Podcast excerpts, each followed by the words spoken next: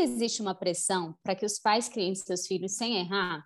Alimentação balanceada, boas notas na escola, relacionamento saudável com os amigos. Como será ser pai e mãe em uma sociedade que preza pela perfeição e pela exposição de tal situação? Eu sou a Beatriz Schmidt. E eu sou a Amanda Said. E esse é o Descomplicólogos, o canal que vai descomplicar o atendimento de casais e famílias. Bom, e hoje a gente vai falar de um filme que está fresquinho, né? Nosso momento cultural dessa semana, a gente vai falar de um dos aspectos desse filme que, na verdade, a gente poderia tratar de vários assuntos, né, Bia? Que é o Guia da Família Perfeita. Vamos para a sinopse, então. Bom, esse filme vai retratar a vida de um casal que mora no Canadá e ele, eles estão lidando ali com as armadilhas, as pressões e as altas expectativas de criar os filhos nessa sociedade obcecada pelo sucesso e pelas imagens nas redes sociais. Essa é a sinopse da Netflix. É, e na verdade eu acho que eles fazem uma coisa super legal, que é fazer uma brincadeira até com eles mesmos enquanto Netflix, né? Porque é uma produção da Netflix e de várias outras coisas que a gente acaba às vezes naturalizando, né, ou não não gerando na gente uma sensação de estranhamento para comportamentos que são estranhos. E aí eu acho que o filme tenta exatamente trazer essa perspectiva para que a gente é, questione, né, reflita sobre algumas dessas, dessas ações que a gente acaba reproduzindo. Mas a gente vai fazer um recorte, tentar abordar aqui hoje especificamente as partes do filme né, que retratam a parentalidade. É, é um filme muito rico. Depois vocês podem até contar para contar para gente o que mais vocês viram, mas dava para a gente falar de famílias recasadas, dava para a gente uhum. falar de maternidade, de paternidade, é, acting out, enfim, várias questões aí. Mas a gente resolveu dar esse foco, senão a gente ia fazer um episódio, sei lá, do maior que o filme. Sim. Então vamos lá, né? A gente já comentou em outros é, episódios e a gente sempre parte desse princípio de lembrar do contexto em que as famílias se encontram para a gente poder entender também como que elas acabam se relacionando. E aí acho que esse primeiro contexto é esse macro contexto social, né? Que, que tem essa, as redes sociais, essa alta performance como uma condição muitas vezes desejada, né? De uma produtividade exacerbada, que no caso do filme também acaba interpelando ali a relação da parentalidade, né? De, de, acho que tem um personagem principal, né?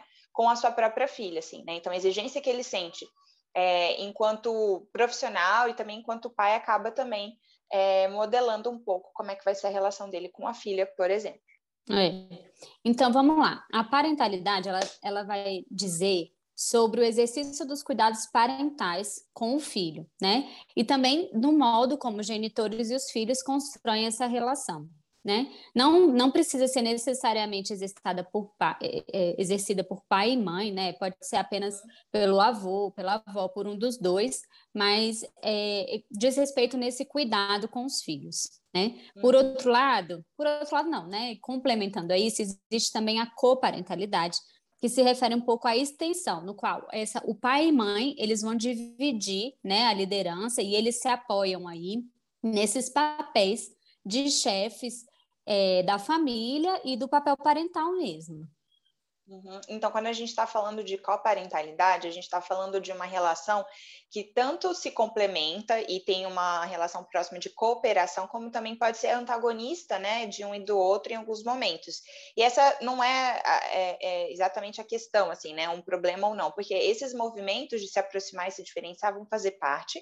E a gente, enquanto terapeutas, né, psicoterapeutas de casais e famílias, a gente consegue muitas vezes observar se esse, esse, esse par parental, né, ele exerce essa coparentalidade com essa função predominante de antagonista, né, ou de é, parceiro ali, né, de, de, de, enfim, de pessoa ali que está no mesmo time, nas próprias interações familiares, né, a gente consegue fazer essas observações e dizer é, como que esse subsistema funciona para aquela família.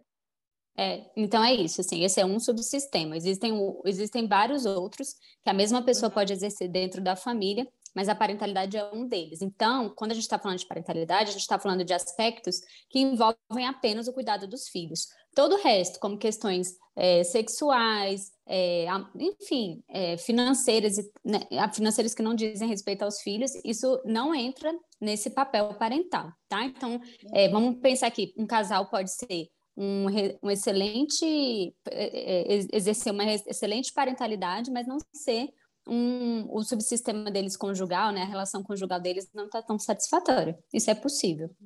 Exato. Então, quando a gente está falando de coparentalidade, esse é um subsistema que a gente encontra e percebe tanto em famílias é, que têm um casamento, né, que, que também formam um par conjugal, como famílias que estão separadas, divorciadas ou, ou inclusive recasadas, como é o caso do filme que a gente vai falar hoje. Então, é, independente da relação conjugal dessas duas figuras, né, até porque a gente falou não necessariamente é um casal, inclusive, né, pode ser enfim, um, um tio e, e, e, a, e, a, avó, né, ou a, a, avó e a mãe, mas quando a gente está falando de, de um casal ou ex-casal, eles podem estar juntos ou não, e mesmo assim continuarem exercendo é, essa coparentalidade. É. E esse termo ele também não implica necessariamente que esses papéis parentais eles têm que ser equivalentes né, em autoridade e responsabilidade. Esse papel né, e esse grau de equivalência ele vai ser determinado em cada caso, assim, em cada família, né, pelas, pelos membros da família, pela forma com, com que se organiza ali o sistema familiar, né? Uhum, exatamente. Então, tudo que tem em relação com essa forma de lidar, né, e do desenvolvimento de uma criança, a gente vai estar falando é, de, de coparentalidade, né? Inclusive, quando a gente tem situações de casais, né, ou famílias que já não são mais um casal, às vezes essa é uma demanda grande. Como conciliar e como favorecer que essa relação de coparentalidade aconteça em detrimento de outros possíveis ou eventuais conflitos é, de outras dimensões como essas que a Bia mencionou. E, embora a gente esteja falando de coparentalidade excluindo dimensões de relacionamento do casal ou de questões financeiras, como a Bia falou, são sistemas dentro de sistemas e que também conversam, né? Então, no próprio filme, a gente percebe como o exercício, da, determinado tipo de exercício de coparentalidade, inclusive, é, traz consequências para a relação conjugal, né? Então, é um subsistema Sim. trazendo consequências para o outro. Sim, totalmente. E aí, para vocês, terapeutas, que, é, que podem usar esse filme aí no contexto é, terapêutico, né? Seja individual, seja de casal, de família, a gente vai trazer, então, vários aspectos, vários tipos de relacionamento que essa temática também está envolvida, tá? Então, a gente vai trazer alguns exemplos aqui para ficar mais claro para vocês. Bom, acho que o primeiro que a gente pode trazer é a questão mesmo de ser uma família reconstituída, né? No início, acho que a gente não, não se dá conta disso, né? De que é uma família reconstituída. Eu até pensei, até comentei, eu falei, nossa, que diferença grande de filhos, que desafio. Já pensei assim. É, mas depois isso fica mais claro, né, ao longo do filme é, que é uma família reconstituída, né? E a gente, inclusive, tem um episódio que a gente já falou disso, de famílias recasadas, famílias reconstituídas, vale a pena voltar para ver, quem tiver interesse. Mas é, um aspecto que é bem importante, né, desse tipo de família, é que as famílias é, mais bem-sucedidas, as famílias recasadas são mais bem-sucedidas, são quando os pais né, que estão envolvidos ali na, na relação, elas tomam, eles tomam duas atitudes. A primeira, eles não tentam assumir o papel dos pais, né? Então, o parceiro que entra, se tenha filho ou não, ele não tenta assumir esse papel de pai perante o enteado, né? Esse é um ponto. É, e aí, ele, nesse momento, apesar dele não agir como pai, ele vai ser um apoio, né? Ele vai desempenhar esse papel de apoio, né? Mas é claro que essa conexão aí que vai ter entre é, padrasto, madrasto e enteado também vai depender é, dos pais biológicos, né? Porque passa por eles essa relação também. Uhum, exatamente. E aí, quando a gente está falando do filme, né, a gente percebe que há é, um conflito, às vezes, inclusive velado, outras vezes mais explícito entre a madrasta e enteado, outras vezes ela fica absolutamente à parte, né? E não participa em, é, né, de detalhes, assim, né? E é, a forma como esse pai gerencia isso, ela, como você estava falando, ela é muito importante. E de toda forma, é ele realmente que tem que ser o protagonista né, desse, dessas medidas aí com esse filho que é, convive ali, né, de forma, é, enfim, ele mora ali, né, ela, a adolescente mora com o pai e não com a mãe. É, e aí tem até uma cena que eu, eles estão jogando e aí ela, ela tem um estresse ali entre porque o, irmão dela, né, o filho da, da madrasta, ele tá, acho que ele tem um comportamento assim que não é legal no jogo e tal, e aí ela se estressa e ela desrespeita ali, né, a, a, a madrasta. madrasta. E aí tem uma fala que é até bem comum da gente ouvir em famílias casadas, ela falou assim, como que você vai deixar sua filha falar assim comigo, né? E aí, assim, esse conflito, esse embate que vai ter nessa questão da parentalidade, né? Com o filho, com o enteado, isso também pode é, ser uma demanda muito importante, né? Então, assim, resgatar também esses limites de atuação é uma das possibilidades de intervenção que a gente, enquanto terapeutas, pode fazer. Seja a gente, enquanto terapeutas dessa adolescente, por exemplo, ou no contexto mesmo familiar ou até conjugal, em que isso venha como uma demanda, né? Tentar rever como é que essa divisão aí de papéis está tá acontecendo pode ser um bom começo. Sim. Bom, o próximo tópico aí que a gente pensou é falar um pouco dessa relação entre o ex-casal, né, que está exercendo essa coparentalidade no caso, o pai e a mãe da adolescente, né? Porque acaba que o foco de fato é ela ali no filme, né? Apesar de ser o guia da família perfeito e trazer vários aspectos, acaba que ela é um pouco a protagonista ali. Então, essa relação deles também é bem marcante no filme e é bem legal para a gente refletir várias coisas, né?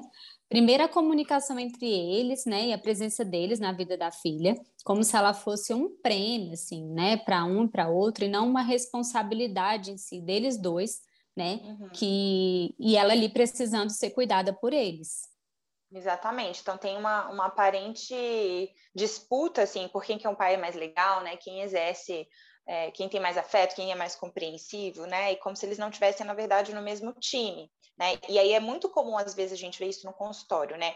Quando um fica é, muito rígido em um dos extremos de, de comportamento, é, é, natural, né? É esperado que o outro tenda a equilibrar esses, né, esse sistema, assim, tentando assumir as características, os, comportamentos que o outro não tem, né? Então, se o pai tem uma aparência assim, né, de muito rígido, de muito exigente, a mãe tenta, é, e no filme eu acho que é um pouco isso que acontece, né? Tenta ser um pouco mais tranquila, né? É, trazer mais a dimensão do prazer, do lazer, do, da diversão.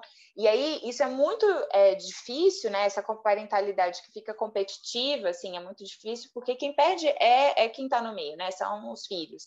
É, se os dois conseguissem se aproximar, se comunicar em relação ao que, que cada um precisa fazer e que são atividades dos dois, talvez ela não tivesse esse jogo, assim, né, de se chateia com um, vai para o outro, se chateia com o outro, vai para um, assim, né, que, que no filme aparece um pouco que também é comum no consultório.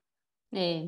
E aí, até no, no, tem uma cena que isso fica bem claro, assim, essa competição deles, que é quando eles estão. Eu acho que é psicólogo aquele sim, acho que, sim. que eles é, vão, né? É um... é um psicólogo dela, e aí ele vai falar ali é, as queixas que ela tá, né? A ansiedade, o, o processo todo de sofrimento que ela tá. E aí eles começam a brigar entre eles, tipo, como que você não viu isso? Não, e você que não tá aqui e tal. E eles começam a brigar sobre o que um e o outro estão fazendo e esquecem, assim, parece que a menina deixou de ser o problema, assim, é mais como que um e o outro estão, né, se comportando do que o que ela está sentindo, o sofrimento que ela está. Então, assim, esses estilos parentais, eles não precisam ser um problema, mas eles podem ser um problema. E no caso do filme, isso vira uma questão, porque a menina fica jogada, né? Então, até assim, ninguém parece dar muita atenção mesmo para o sofrimento dela, ou então cada um tenta lidar de uma forma, né? O pai é extremamente rígido, a mãe totalmente liberal, assim, muito mais flexível e tal. E aí parece que ela fica meio jogada mesmo, assim, né? Sem, sem... Por mais estranho que pareça, assim, até tô pensando nisso, Amanda, essa coisa assim, quando a gente fala, ah, os pais que são extremamente rígidos, né? Como se essa rigidez fosse um sinal de controle, de ter o filho não perto, assim, mas ter um ali parecer que está atento, né? Isso não necessariamente tem a ver, né? Acho que no filme isso fica bem não. claro. É, porque a exigência que ele, a rigidez que ele coloca, né, é sobre metas que para ele são importantes, né? E, e, ela grita por socorro, né, de diversas formas, assim. Eu acho que eles falham em, em perceber o processo disso e, e, aí precisa acontecer coisas bem graves, né? Que, que, aí, que aí eles conseguem olhar. E mesmo com essas coisas graves, ainda precisa acontecer uma coisa mais grave ainda, né? Para eles tentarem realinhar a forma de conduzir isso, né? De assumir de fato a responsabilidade é, em conjunto. Até no final, assim, eles, eles aparentam estar tá juntos, assim, né? E sofrendo juntos e até é, acolhendo a dor um do outro, né? É, em função de, de, uma questão que acontece em comum com a filha deles, mas na verdade no consultório essa cena eu acho que seria motivo de um jogar na cara do outro diversas coisas e de potencializar esse conflito, né? Do que, que você fez, por que, que você não estava em casa, como é que você pode deixar uma coisa acontecer assim, que é o que eles fazem quando eles estão no consultório com pequenas coisas do dia a dia, né? Então, como a gente pode identificar também a importância dessa, dessa outra pessoa que não está né, dentro de casa, porque é uma família recasada, participar da cena, assim, né? Do, do, atendimento ou do nosso contato com essa pessoa de fora, né? Então, se a gente quer ver essa adolescente, ela tem uma mãe e ela participa, é, a gente não pode esquecer dessa mãe, né? Mesmo que ela não faça parte daquela, daquele, daquela família perfeita que está ali no consultório, né? Por exemplo. É, exatamente.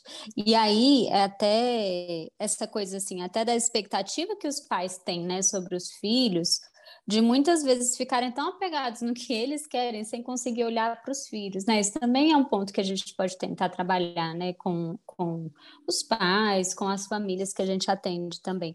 Porque eu, eu lembro que ah, tem uma cena que acho que eles tinham acabado de sair do psicólogo, não sei.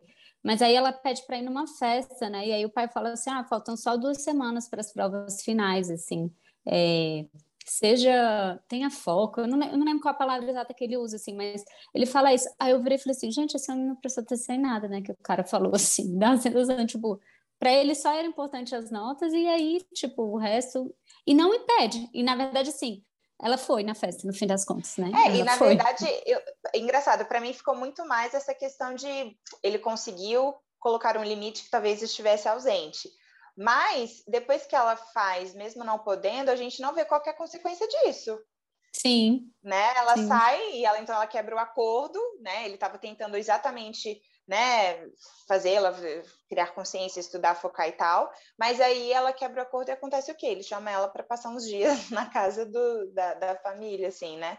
Se divertindo. Uns dias né? off, assim, né? Então, eu acho que isso, né, mostra como essa, esse controle, esse excesso de rigidez nesse caso é, um, é instável, assim, né? Então ela não sabe muito o que esperar e tal. Então talvez isso também seja essa, essa questão, assim, né? De que precisa existir essa, essa, esse limite, sim, né? Mas com um critério, assim, né? Ela tem que saber esperar, o que esperar, né? Como responder e tudo. Sim, exatamente. E Bom. por outro lado, que eu acho que esse próximo passo, como que é a parentalidade dele com esse outro filho, que é mais novo e que é dessa relação atual, né? Então, como que é essa relação atual é, como que ele exerce dele, essa né? parentalidade, né? exato. É, que é bem também bem complicado, assim, né? Porque ele acaba ficando tão ocupado com essa coisa de cuidar da filha, que é a primogênita, e que ele quer que ela tenha um bom desempenho, né? É, enfim, que parece que ele esquece totalmente de cuidar do filho mais novo, assim, né? E aí ela acaba ficando muito sobrecarregada e muito cansada ali, né? Na, nessa tarefa de ser mãe sozinha, porque no fim das contas ela está sendo é, a única responsável por essa criança. E aí, ao mesmo tempo, é, como que deve ser difícil, assim, ouvir, ela ouvir da parte dele coisas como é, tem algum momento que ele diz, né, que não é a primeira, não é o primeiro filho dele, não é a primeira experiência da parentalidade para ele, então por isso ele acha que é importante, né, é, ele ficar mais coadjuvante nessa tarefa, assim, né? Só que é o primeiro filho daquela relação, né? Então, aquela experiência precisa ser é, importante ou considerada importante por ambos, né? Para que esse desequilíbrio seja menos é, arriscado de acontecer, assim, né? Para que ele tenha menos chance de aparecer. E é, a forma como ele muitas vezes se coloca é também reproduzindo esse padrão é, de rigidez, que fica também polarizado porque ela também assume esse outro padrão de ficar também super. É, eu acho Mimando, que assim. assim, é uma coisa. É. Bom, eu acho bizarro, assim, né? O filme realmente acho que maximiza muito o que, que é. É, e aí, mas, mas, tem uma fala dela que é bem interessante também, que ela, né, eu acho que é nesse mesmo momento aí que eles estão discutindo, que ela fala assim, é, eu estou muito cansada, né? Estou muito cansada de ser essa pessoa, porque ela, ela é dona de casa, né? No filme, assim. E aí ela fala, estou muito cansada desse papel de ter que é, dar conta de tudo do meu filho sozinha e ainda ser uma esposa perfeita, bonita, que malha, que está bem arrumada para você e tal. E aí ela fala assim para ele, é, a gente está no mesmo time que o seu, mas você não está no mesmo time que o meu. Isso é uma coisa que a gente fala muito importante no consultório, né? Os pais eles devem estar no mesmo time né? E essa rivalidade, esse conflito, né? É, é, parece que às vezes eles estão até em times diferentes, assim, um querendo competir com o outro. Né? E ela fala assim, você não está no mesmo, no mesmo time que eu, assim, eu preciso que você é, esteja mais próximo, né, participando e tal. E aí ele até fala, eu posso te ajudar em alguma coisa? Ela fala assim, por que, que você pode, você, será que você podia parar de ficar oferecendo solução e apenas escutar, sabe? Eu estou exausta de ser mãe. E aí até esse papel desse suporte é, emocional também que ele não dá, que ele não pergunta para ela, enfim. E como que essa exaustão, ela é um, um, uma queixa super complexa quando chega no consultório. Por quê? Embora ela esteja exausta, quando ele, o filho, por exemplo, aparece reiteradas vezes na, na cama do casal para dormir à noite, é ela que diz sim, né? E ele tenta colocar limite, falar, não, vai para sua cama e tal. Enfim, do jeito dele. Mas é, essa esse limite, né, de preservar não só a relação conjugal ali, né, daquela cama que é do casal, mas também de preservar, inclusive, o sono dela enquanto pessoa, assim, né? Ela também tem dificuldade de colocar. Então, essa exaustão, ela, ela é, o menino joga comida no, na, no chão, ela vai buscar, né? Assim, então, como que também anda junto com essa necessidade de sim impor limites, né? De colocar regras, de é, e que dá trabalho, assim, né? Talvez gere uma exaustão maior ali no momento, mas acho que exercer parentalidade também tem esses esses frutos meio a médio e longo prazo, assim, né? Que no dia a dia é cansativo, mas que em prol, inclusive, de uma independência, de uma autonomia, né? Dessas crianças é, em um momento que depois vai gerar talvez mais tranquilidade do que exaustão, né? É, e como que essa questão do limite, além dessa coisa de longo prazo, para pro, os pais, né? De talvez uma maior liberdade para os pais também, para as crianças também é muito importante, por uma sensação de maior segurança, de, né, de uma coisa mais é, até de, é de, segurança mesmo, assim, de estar protegida, né? Quando eu falo que você não pode ultrapassar daqui, eu estou falando isso porque eu te amo, porque eu, né, eu me preocupo com você, eu, eu tô aqui. Então, o limite é muito estruturante para a criança também. Né? E aí eu acho que o filme mostra isso bastante, porque esse menino, ele parece, né, assim, ser uma criança também muito sem, com pouca frustração, com dificuldade de lidar com essa frustração, né? E ele grita por esse, essa, essa atenção, esse socorro, assim, né? Então ele grita literalmente, mas também é, simbolicamente, né? Então a gente também perceber quais são esses sinais é um desafio. É, exatamente. É, aí o próximo que a gente pensou também até a relação dele com a família extensa, assim, que o filme mostra. É bem rico, né? O filme ele mostra tantos aspectos assim. É, a relação dele com a família dele e até esses conflitos que existem intergeracionais, né, a respeito da criação dos filhos. É bem comum a gente ouvir, né, é, às vezes os avós que dão suporte para os filhos, nos cuidados, né, com os netos, às vezes ter esses conflitos de como vai impor limite, o que, que vai pode fazer, o que, que pode deixar de fazer, até por essa diferença de geração, né? E ali no filme mostra isso, né? O pai tem aquela uma cena que o pai fala que na época os filhos tinham medo dos pais, dos professores, e por isso que eles respeitavam mais, e que hoje em dia as crianças não têm medo de ninguém, por isso que é uma bagunça. Né? E aí eles começam a queixar, assim, mas espera lá, também não era legal o que você fazia com a gente, né? Então, uhum. sempre tem esses dois lados também, né? Exato, e aí o conflito que é mostrado não é apenas do filho com o seu pai, mas também do filho com o irmão, assim, ou seja, essa forma diferente de exercer a parentalidade, ela pode ser tão diversa que às vezes, inclusive na mesma geração, ela é super plural, assim. E, e eu acho que ele mostra exatamente como talvez, né, a gente esteja numa sociedade que é, tenta exatamente sair desse, desse lugar que foi enquanto filho daquele pai que batia, né? Então viu como aquilo era realmente ruim, realmente prejudicial, só que vai para um outro extremo, né? De total permissividade que também é prejudicial. E, e eu entendo que a gente, enquanto sociedade, né, tá nessa busca de um equilíbrio, né? Entre esses dois lugares, assim. Então tanto ele quanto o irmão, acredito que tentam é, assim fugir daquele padrão parental que eles tiveram mas ainda perdem a mão um pouco em como fazer né, essa passagem, assim. Então, é, tem uma cena que mostra eles, o, fi, o, o pai, né, criticando o irmão porque é, o, fi, o, o, o, sobrinho, né, no caso, chega para mamar na mãe e ele já tem, sei lá, 5, 6 anos, assim, mas aí o filme mesmo coloca uma cena imediatamente depois do filho desse cara, que é menorzinho um pouco, mas assim, dormindo absolutamente reinando na cama, né? Então, assim, uhum. assim, para algumas coisas ele acha e olha isso com estranheza, mas ele mesmo reproduz algumas coisas que são também de permissividade, né? São exemplos diferentes, mas a gente está falando da mesma coisa. Sim, é. E aí eu acho que o filme, assim, de uma maneira geral, ele traz essas reflexões muito de como que muitas vezes também é impossível a gente não ser influenciado por essa cultura, por, por essa sociedade, né? Enfim, é difícil a gente não, não se afetar com isso, né? E os pais, de uma maneira geral. E a gente não quis só criticar, né, a forma como eles estavam fazendo isso, mas mostrar também como que é importante a gente fazer essas reflexões é, de como que essa, como, até que ponto isso que está acontecendo na sociedade está me ajudando ou está ou tá, né, me trazendo ainda mais questões nesse, nesse cuidado com os filhos, né? Então acho que o filme ele consegue trazer essa perspectiva de que a gente também não tem assim o um jeito certo de fazer isso, sabe? A gente não tem essa fórmula, não existe essa fórmula, essa, essa fórmula de bolo, né? É perfeita para criar os filhos, assim. Mas a gente precisa ter uma certa crítica, né? E tentar se perceber melhor, né? E ajudar no consultório as pessoas a se perceberem, né? E também é, para elas conseguirem lidar com isso de uma forma melhor. Bom, uhum. e qual que é a nossa história com essa história? Bom, conta aí, Amanda, você assistiu primeiro? É, na verdade eu já tinha vi, recebido, eu acho, alguma notificação falando que ia estrear daqui a uns dias, então já estava meio atenta, porque aí eu gostei dessa sinopse, assim, né? E aqui em casa são dois psicólogos, então esses filmes costumam é, pegar ser tenso, assim.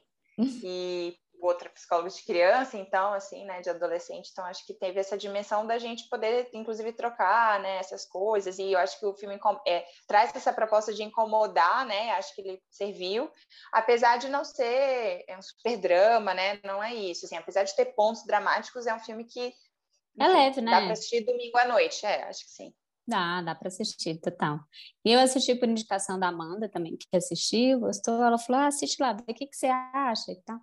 Eu gostei, assim, é isso. Eu acho que ele é um filme que traz coisas muito importantes sem ser muito pesado, assim. Tudo bem que é isso, tem, tem, tem cenas bem uhum. densas, assim, mas ele tem, o tom do filme não é esse, assim. Então, eu acho que é, é um ótimo filme para a gente usar no consultório aí com os pacientes. Então, aproveitem. Sim, acho que só por fim, eu fiquei pensando agora como que é curioso, como a gente comentou isso também, como é uma família, sabe, do Canadá e tantas coisas são tão familiares, né? Assim, poxa vida, como que, enfim, essas questões às vezes são, são incomuns, né? E, e, enfim, não sei, acho, acho que é esse mundo globalizado, mas é também é, como a gente faz essas buscas, assim, né? No caso deles é por orgânicos e vegetais, e, uhum. e yoga, e nananã, e, né? Enfim, ficamos meio robotizados, todos em busca da mesma coisa, assim, né? Sim, sim, é bem interessante. Depois também compartilhem com a gente aí o que, que vocês acharam mais de interessante para a gente conversar. Valeu, pessoal. Tchau, tchau. Tchau.